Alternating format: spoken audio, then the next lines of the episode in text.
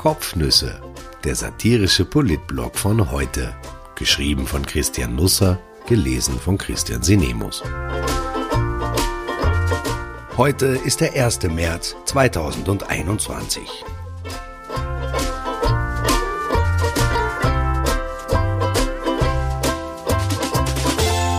Sperrschmund ist das Kreuz mit den Zahlen, ein österreichisches Vorosterdrama. Heute ist der Tag der Komplimente. Wundern Sie sich also bitte nicht, wenn ich in dieser Kolumne noch galanter bin als sonst schon. Auch die Wiener Linien tragen dem Anlass Rechnung. Wenn Sie heute auf der Fahrt ins Büro aus dem Fenster schauen, dann könnten dort ein paar junge Leute stehen, die Transparente in die Höhe halten. Auf denen stehen schöne Sachen wie etwa Ihr seid's fantastisch. Und nein, Rudolf Anschober ist nicht dabei. So viel Tafeln haben die Wiener Linien auch wieder nicht. Der Gesundheitsminister könnte die aktuellen Impfzahlen in die Höhe halten, aber dann würde die BIM vielleicht vor lauter Lachen entgleisen. Das wiederum wäre übertrieben, denn die Zahlen stimmen sowieso nicht. Korrekterweise müsste man sagen, alle Zahlen stimmen nicht. Denn es gibt natürlich mehrere offizielle Impfzahlen. Etwas anderes hätte mich in Österreich auch schwer verwundert. Und die Straßenbahn erst recht. Österreich und Daten, das ist spätestens seit Ausbruch der Pandemie eine schlampige Beziehung.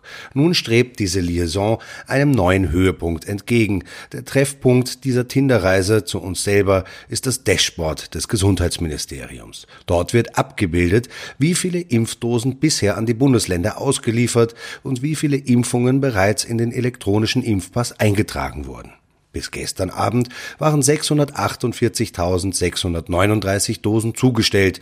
645.986 Menschen haben zumindest eine Impfung erhalten. Theoretisch steht so dort. Aus den Daten ergibt sich also, dass nur mehr 2653 Impfungen nicht in den elektronischen Impfpass eingetragen wurden, ebenfalls theoretisch. Wenn man sich nun die Bundesländerdaten anschaut, die unvorsichtigerweise ebenfalls auf dem Dashboard zu finden sind, dann macht das stutzig. An Wien wurden bisher 137.237 Impfdosen ausgeliefert, aber nur 76.439 Personen haben die Impfung im E-Impfpass eingetragen bekommen. Bei 60.789 fehlt das also noch. Nun bin ich kein großer Mathematiker, aber ich ahne, dass 60.789 mehr ist als 2.653 und ich wundere mich, wie es sein kann, dass österreichweit bei nur 2.653 Personen die Eintragung in den E-Impfpass fehlt, allein in Wien aber bei 60.789. Vielleicht, so mein böser Verdacht, sind die Daten auf dem Dashboard eher Hokuspokus, was auch nicht nichts ist, aber nicht genau das, was man dort eigentlich sucht. Ich bin offenbar nicht allein mit meiner Skepsis, wie ich der kleinen Zeitung entnehmen durfte. Die Steiermark ist in der Bundesimpfstatistik momentan das Schlusslicht und empfindet das als Brüskierung. Mathematik mag in anderen Ländern eher eine nüchterne Wissenschaft sein. In Österreich ist da viel Empathie im Spiel. Auch Zahlen haben schließlich Gefühle oder sind Gefühle. Vielleicht kränkt es Nullen immer, dass sie als Nullen hingestellt werden und die Zweier leiden darunter, nie Einser werden zu können.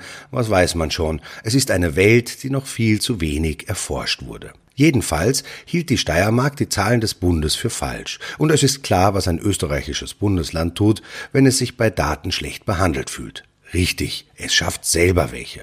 Landeshauptmann Hermann Schützenhöfer wies die Landesverwaltung also an, eigene Impfzahlen zu publizieren. Am Samstag waren laut Bund 44.731 Steirer gegen Corona geimpft, laut Land 85.350. Die Steirer betrachten alle ausgelieferten Impfdosen am Tag danach als verimpft. Statt auf dem letzten Platz landete man deswegen schwupps nach Wien auf Rang 2. Das schaut schon viel schöner aus. Nun könnte man sagen, okay, die Steirer errichten sich ihre eigene Welt, die Freude sei ihnen gegönnt. Allerdings melden die Steirer ihre selbst errechneten Zahlen jeden Tag an das Innenministerium und das Innenministerium trägt diese Zahlen weiter in den Krisenstab.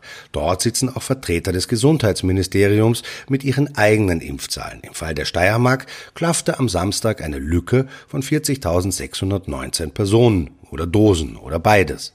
Wirklich richtig, also im Sinne von mathematisch genau, ist vermutlich weder die eine noch die andere Zahl. Sie erinnern sich, was ich über die Gefühlswelt Mathematik schon geschrieben habe. Die kleine Zeitung vermutet aber, dass die Zahlen des Gesundheitsministeriums noch weniger mit der Wirklichkeit zu tun haben als jene der Steiermark. Sie nennt Anschobers Datenwerk etwas grob teils schlicht falsch. Das ist dem Gesundheitsministerium auch bewusst, wie aus einer Stellungnahme gegenüber der Zeitung hervorgeht. Aber man hoffe, diese Probleme würden sich bald legen. Ich wollte heute ja Komplimente verteilen, deswegen sage ich Leiwand. Der Privatsender des Herstellers eines Gummibärli-Getränks veranstaltet neuerdings jeden Sonntag eine politische Talkshow. Sie kommt nicht aus einem Hangar, auch nicht aus einem mit Hausnummer 7, sondern aus St. Marx in Wien.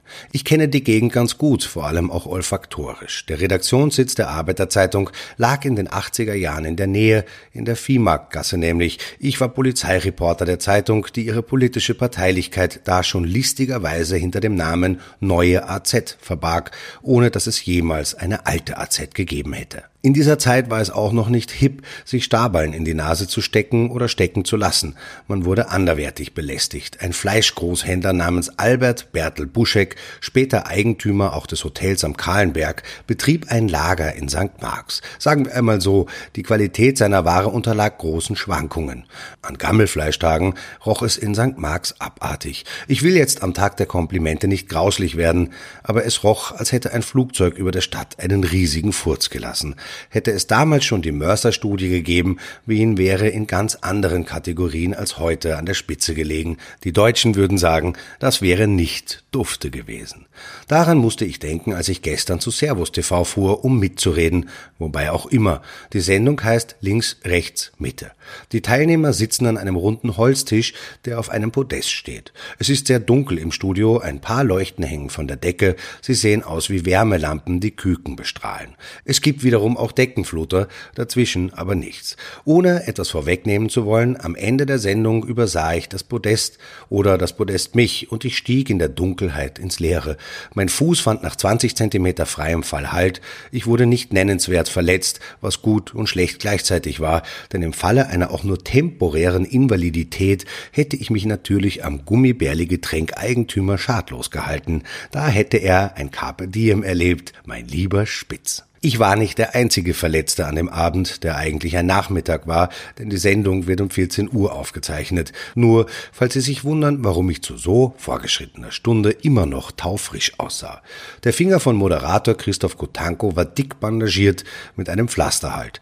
Er hatte ihn bei der Zubereitung eines Salates für eine Gurke gehalten, was für die Gurke zumindest kurzfristig lebensverlängernd war, bei Kotanko aber längerfristig Schmerzen verursachte, die er tapfer und mit zusammengebissenen Zähnen ertrug trug. Wie der Salat wurde, weiß ich nicht. Eine Absage der Sendung stand jedenfalls nicht zur Disposition. In Zeiten wie diesen müssen wir alle unsere Opfer bringen. Neben Isabel Daniel von Österreich waren auch ein deutscher Gast und eine deutsche Gästin geladen, die sie aus historischen Gründen überhaupt nicht leiden können, aber im selben Flugzeug anreisen mussten, weil die diesbezügliche Auswahl momentan beschränkt ist. Roland Tichy war früher einmal Chefredakteur der Wirtschaftswoche, heute betreibt er Tichys Einblick als Printausgabe, vor allem aber als Digitalmedium. Wohlmeinende nennen seine politische Ausrichtung liberal-konservativ. Es gibt Ausfranzungen nach rechts. Er ist ein Skeptiker der gegenwärtigen Corona-Maßnahmen und sollte ein bisschen das Krokodil der Show sein. Ihm gegenüber saß Miriam Holstein, bis weit ins letzte Jahr hinein bei der Bild am Sonntag Chefreporterin, nun bei der Funke Mediengruppe. Es entwickelte sich eine ordentliche Debatte. Nicht gehässig, erstaunlicherweise fanden die Deutschen manches gut an Österreichs Corona-Politik und die Österreicher einiges besser in Deutschland. Also schlug ich vor, man sollte die Regierung einfach tauschen, eventuell auch nur temporär. Es kam aber zu keinem Beschluss. Ich sage das dazu, um Angela Merkel die Sorge zu nehmen, sich demnächst mit Rudolf Anschober herumschlagen zu müssen. Am besten gefiel mir, wie der Gast und die Gästin ihre Anreise beschrieben, nämlich so. Am Flughafen Frankfurt wurde zunächst penibel auf Abstände geachtet. In der Maschine saßen dann alle wie die Ölsardinen. Sämtliche Plätze waren besetzt. Nix da mit dazwischen muss ein Platz frei bleiben. Nach der Landung sprangen alle sofort auf. Ein bisschen Normalität ist uns ja doch geblieben. Dann warteten sämtliche Insassen am Gang dicht an dicht aufs Aussteigen. Sobald sie die Maschine verlassen hatten, schauten Ordner darauf, dass sich keiner zu nahe kam. Corona hat viel mit uns angestellt. Klüger hat uns das Virus nur bedingt gemacht. Ich wünsche einen wunderbaren Start in die Woche. Die Regierung hält uns heute am Laufenden, was sie so geplant hat mit uns. Ich denke nicht, dass es weitere Öffnungsschritte geben wird, jedenfalls nicht mehr vor Ostern. Die Zahlen lassen keine Verlockung zu. Die Sieben-Tages-Inzidenz kletterte gestern auf 161,2. Ich darf daran erinnern, dass wir bei 50 erste Lockerungen wagen wollten. Nun muss man allerdings dazu sagen, dass die Regierung den Kontakt zu vielen Menschen im Land verloren hat. Man hört sich einfach nicht mehr zu. Wer am Wochenende etwa in der Wiener Innenstadt unterwegs war, konnte miterleben, wie der Lockdown auf der Straße für beendet erklärt wurde. In vielen anderen Städten war es meinen Informationen nach ähnlich. Es ist so, die Virologen raten dazu, alles zuzusperren, die Bevölkerung wünscht sich weitere Öffnungen, die Politik liegt irgendwo dazwischen. Es rächt sich, nie zu einer Strategie mit klaren Zielen, verbindlichen Kennzahlen und fixen Kalenderdaten gefunden zu haben. Servus, küsst die Hand.